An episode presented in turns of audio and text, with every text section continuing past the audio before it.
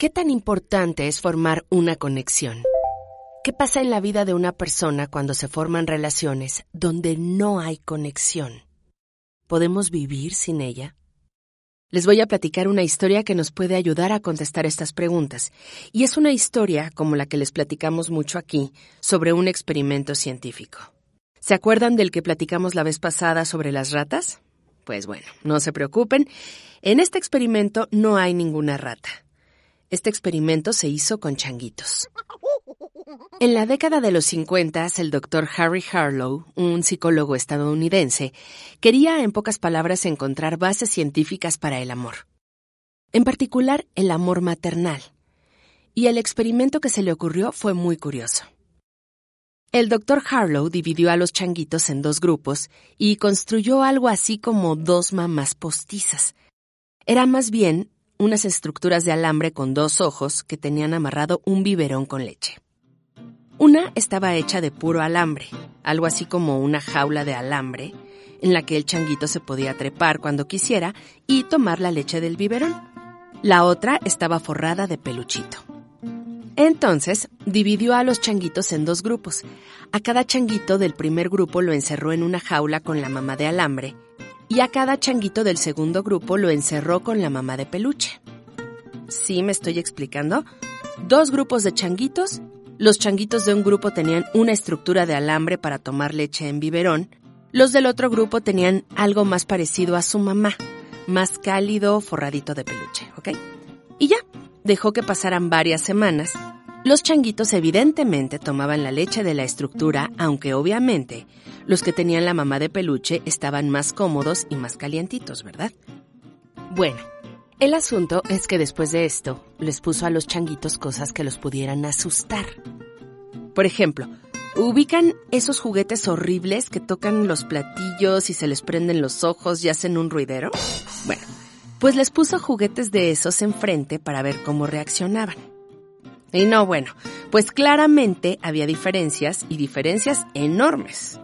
Resulta que los changuitos del primer grupo, los que solo tuvieron la estructura de alambre como mamá postiza, se ponían como locos.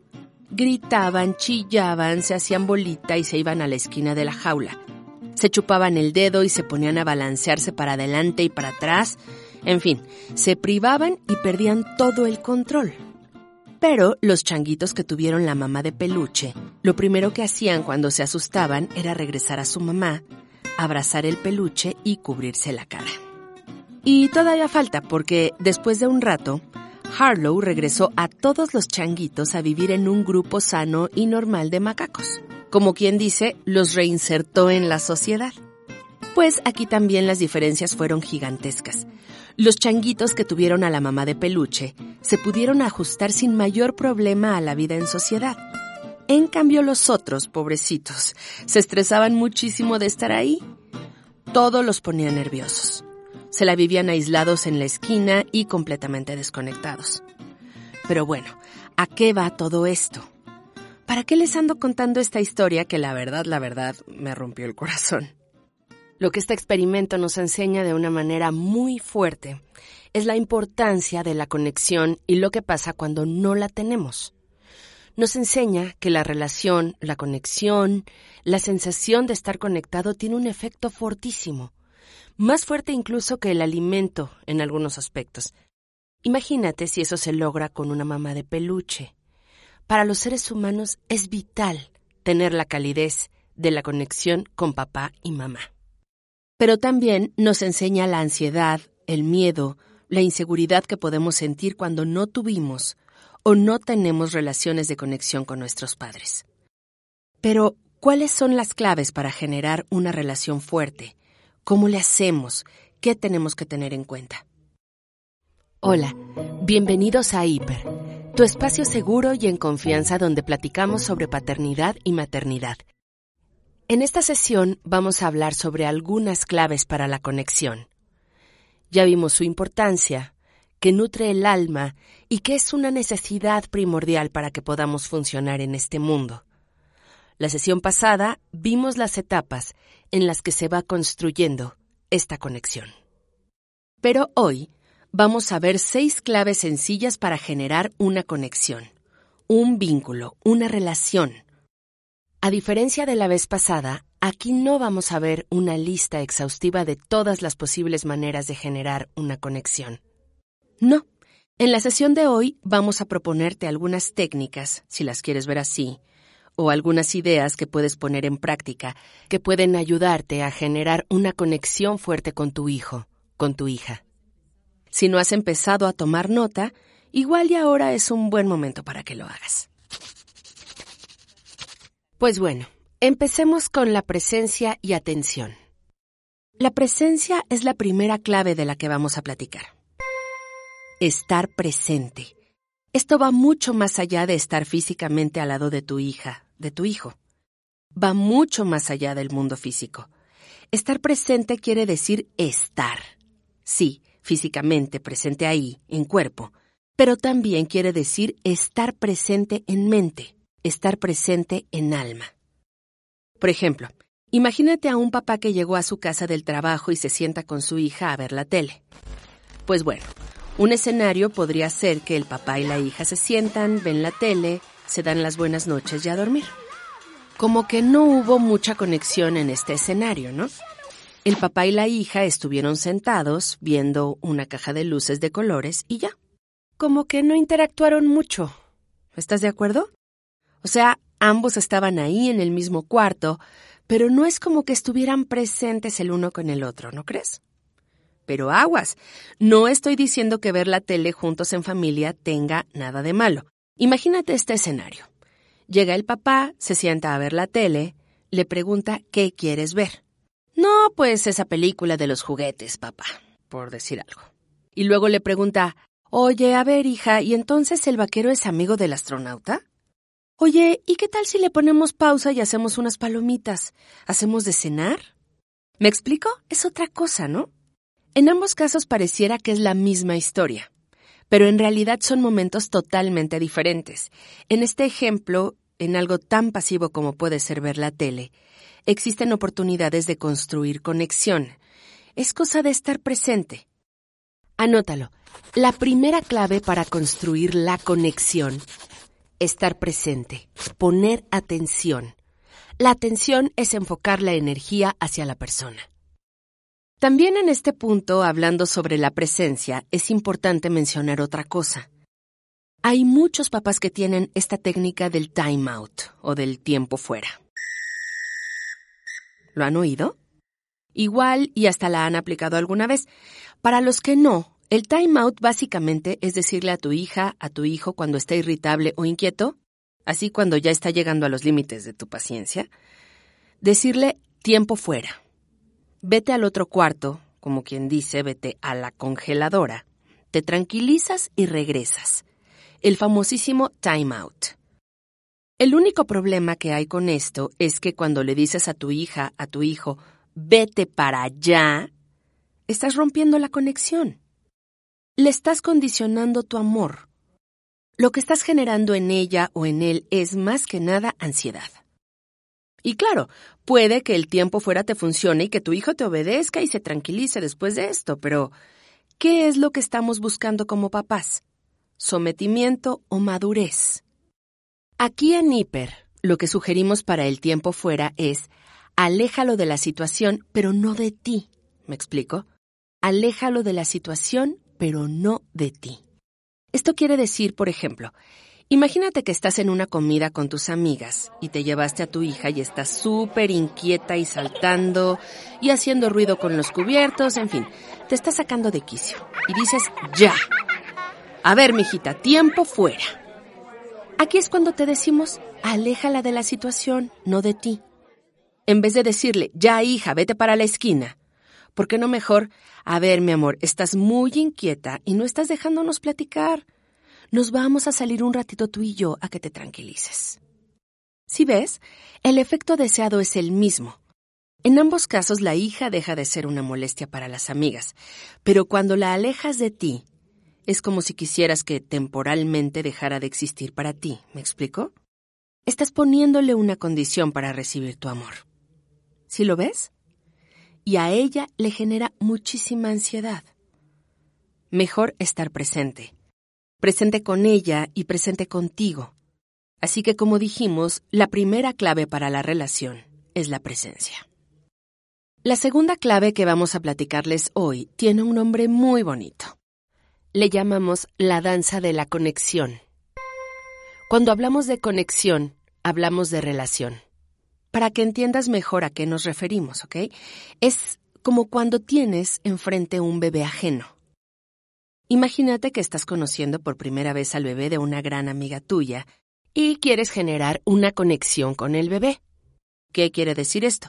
Bueno, pues quieres que el bebé te vea, que agarre tu dedo con sus manitas y bueno, ya lo más increíble, ya así como la lotería, es que el bebé te vea y sonría y hasta se carcajee.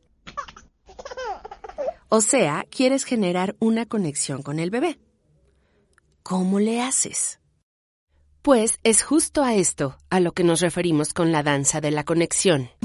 Básicamente son tres pasos y un cuarto que no es un paso, sino algo que tienes que hacer durante toda la danza. Primero, el primer paso de la danza de la conexión. Establecer contacto visual. En este ejemplo ves al bebé a los ojos. Conectas miradas. Segundo paso, una sonrisa. Casi, casi nos sale automático, ¿no? Si queremos entablar este contacto con un bebé, siempre la sonrisa, ¿a poco no? El tercer paso es una postura de invitación. ¿Qué es esto?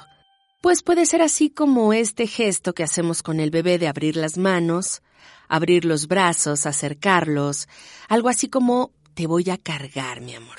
A ver, ¿me explico? Y el cuarto paso.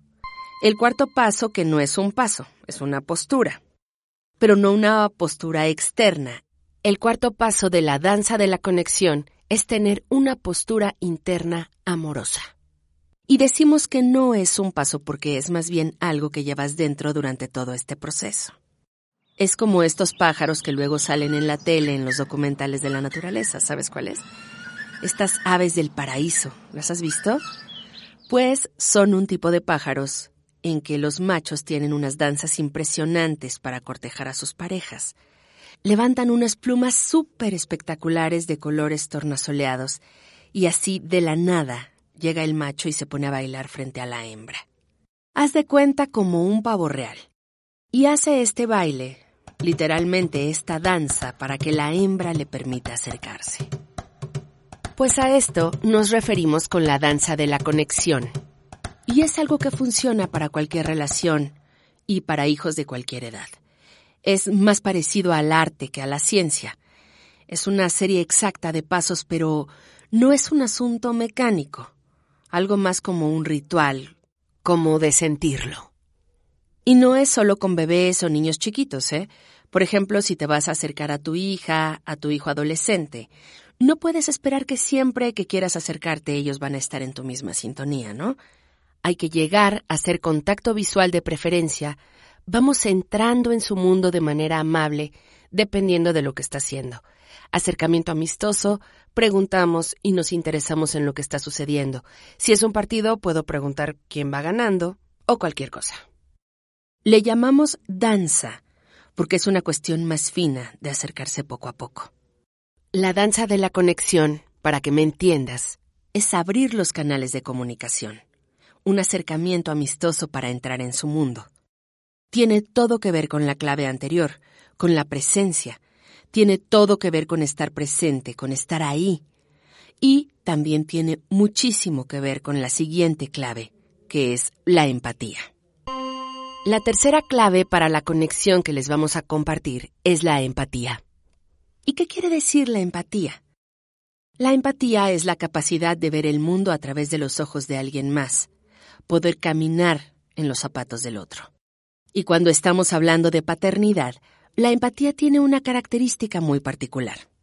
¿Cuál? Tenemos que tener en cuenta que en una conexión de padre e hijo, el padre es el que puede entender al hijo y no al revés. ¿A qué me refiero con esto? El padre o la madre ya ha sido joven. El hijo nunca ha sido mayor. Tú como papá puedes entender que si tu bebé está llorando, tiene hambre o sueño o frío, Tú puedes ver el mundo a través de sus ojos.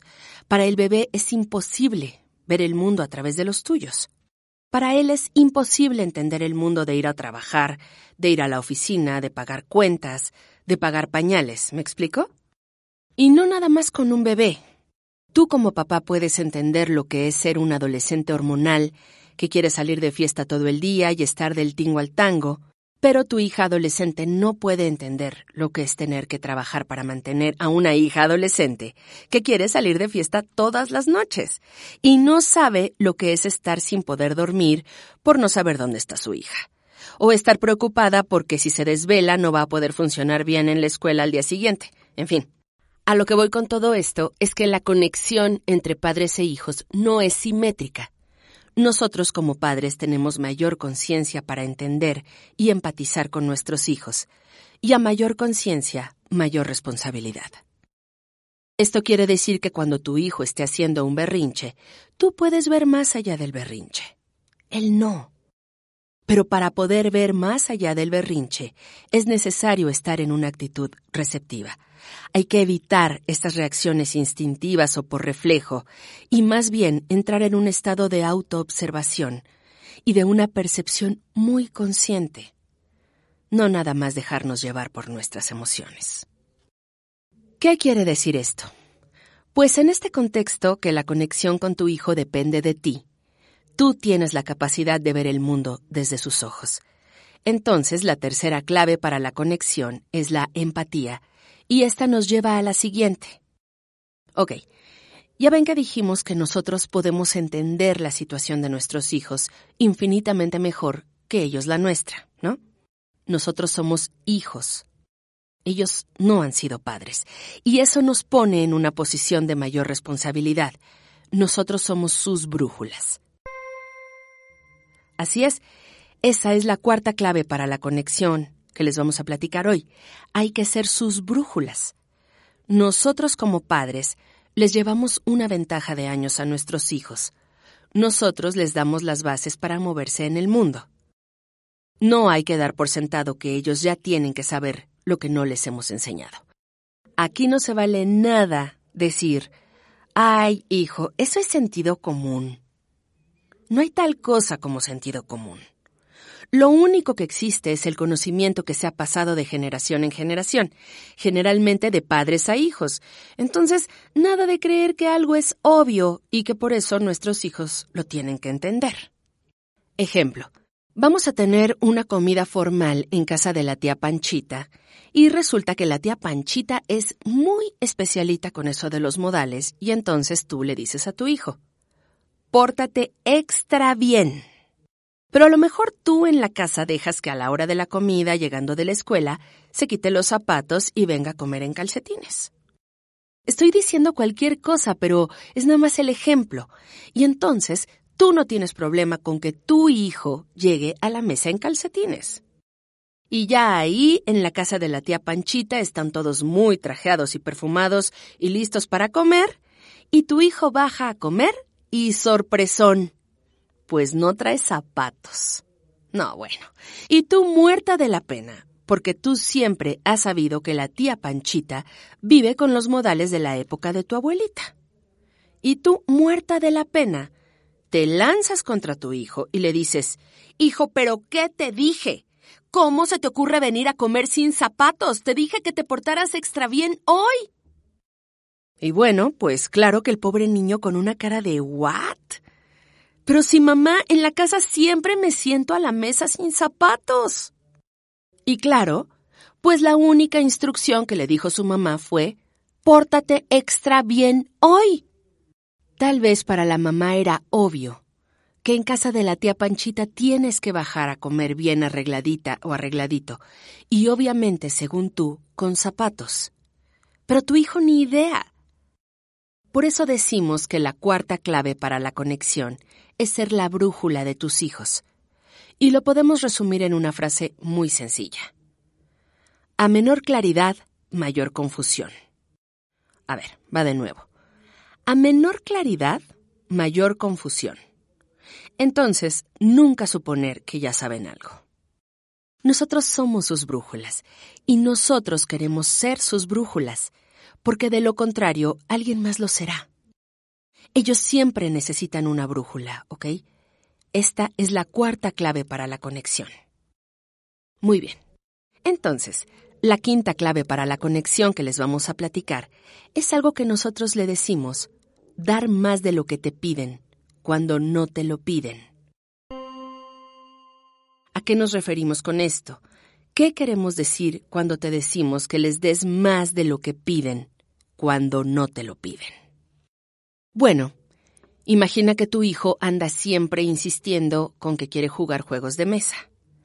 Todo el tiempo está dale y dale con que, mamá, podemos jugar, no sé, ajedrez o damas chinas, cualquier cosa, y todos los días, mamá, podemos jugar damas chinas. Pues bueno, cuando decimos que des más de lo que piden, cuando no te lo piden nos referimos a esto.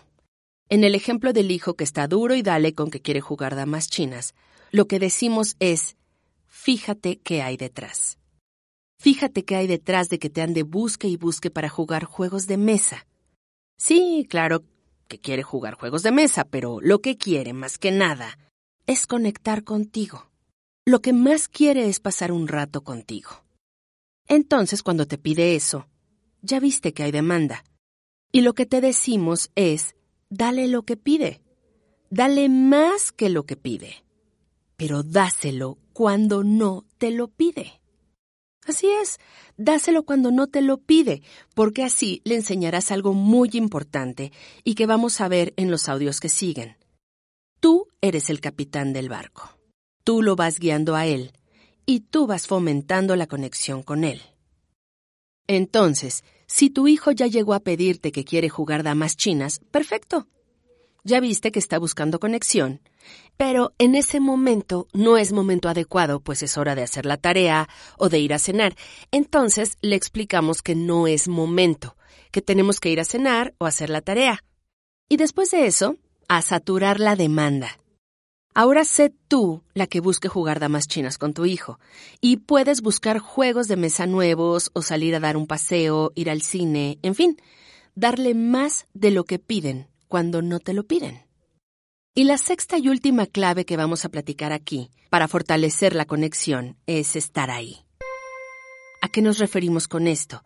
Principalmente a la perseverancia y continuidad. Tanto estas claves como todo lo que vamos a ver en este curso no dan resultados inmediatos.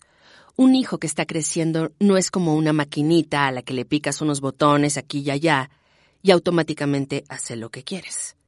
Todos los seres humanos somos mamíferos que nacemos inmaduros y que con los cuidados y las atenciones, poco a poco, nos vamos encaminando y en los mejores casos, convirtiéndonos en seres humanos plenos y felices y que contribuyen a la sociedad.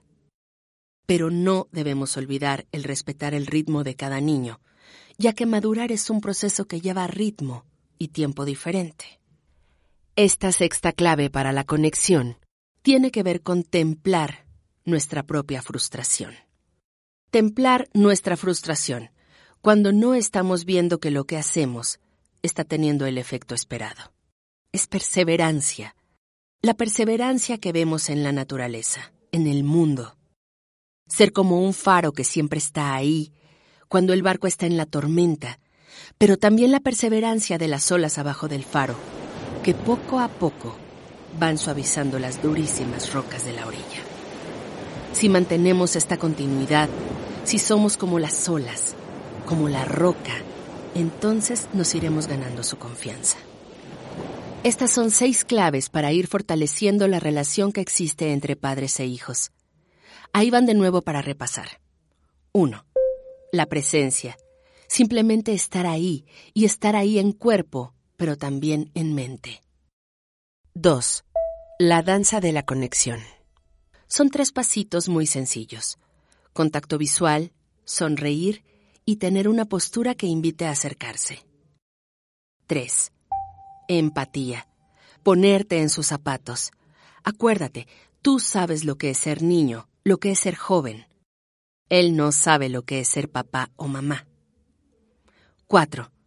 Ser brújulas. A mayor claridad, menor confusión. Seamos nosotros los que hagamos que vean las cosas claras. Expliquémosle la vida, que para eso estamos. 5. Dar más de lo que piden. cuando no te lo piden. Y por último, la sexta, siempre estar ahí. Esto quiere decir ser perseverante. Roma no se construyó en un día, ni un hijo se educa picando un botón. Esto de la paternidad es un proceso y toma tiempo, pero si sigues con amor y perseverancia, seguro llegarás. De tarea, busca y reflexiona. Encuentra momentos con tu hijo para poder practicar estas seis claves. Es importantísimo fortalecer la conexión. ¿Por qué? Pues por mil razones, pero principalmente porque a mayor conexión, mayor seguridad. Igual que los changuitos del experimento que platicamos al principio, igual somos nosotros. Cuando no tenemos conexiones fuertes y amorosas en la vida, andamos por el mundo con muchísima ansiedad. Pero cuando las relaciones que tenemos son fuertes, sentimos una seguridad adentro que nos da la fuerza para madurar. Y madurez es justo lo que queremos para nuestros hijos, no queremos sometimiento, no queremos que necesiten de nosotros para tomar todas las decisiones de su vida.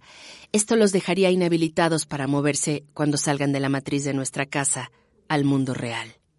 Queremos que sean maduros, que vivan con responsabilidad. ¿Te acuerdas de lo que hablamos al principio del curso sobre la responsabilidad? La habilidad de responder a lo que sea que la vida te ponga enfrente. Y para que esto pase, tenemos que darles ese espacio para que crezcan, sintiéndose conectados con nosotros. Darles este espacio en donde vivan una conexión fortísima con nosotros. No los podemos aventar al vacío cuando no están listos para volar. No por cortar una fruta antes, madura más rápido. Seamos el espacio seguro para que nuestros hijos puedan convertirse en personas maduras y autónomas, y esto es justo de lo que vamos a platicar en nuestra siguiente sesión, que trata sobre el santuario. Esto es el curso del Instituto de Paternidad y Educación Responsable HIPER. Te deseamos muchísimo éxito en tu aprendizaje y en tu camino de la paternidad. Nos vemos bien pronto en la próxima sesión.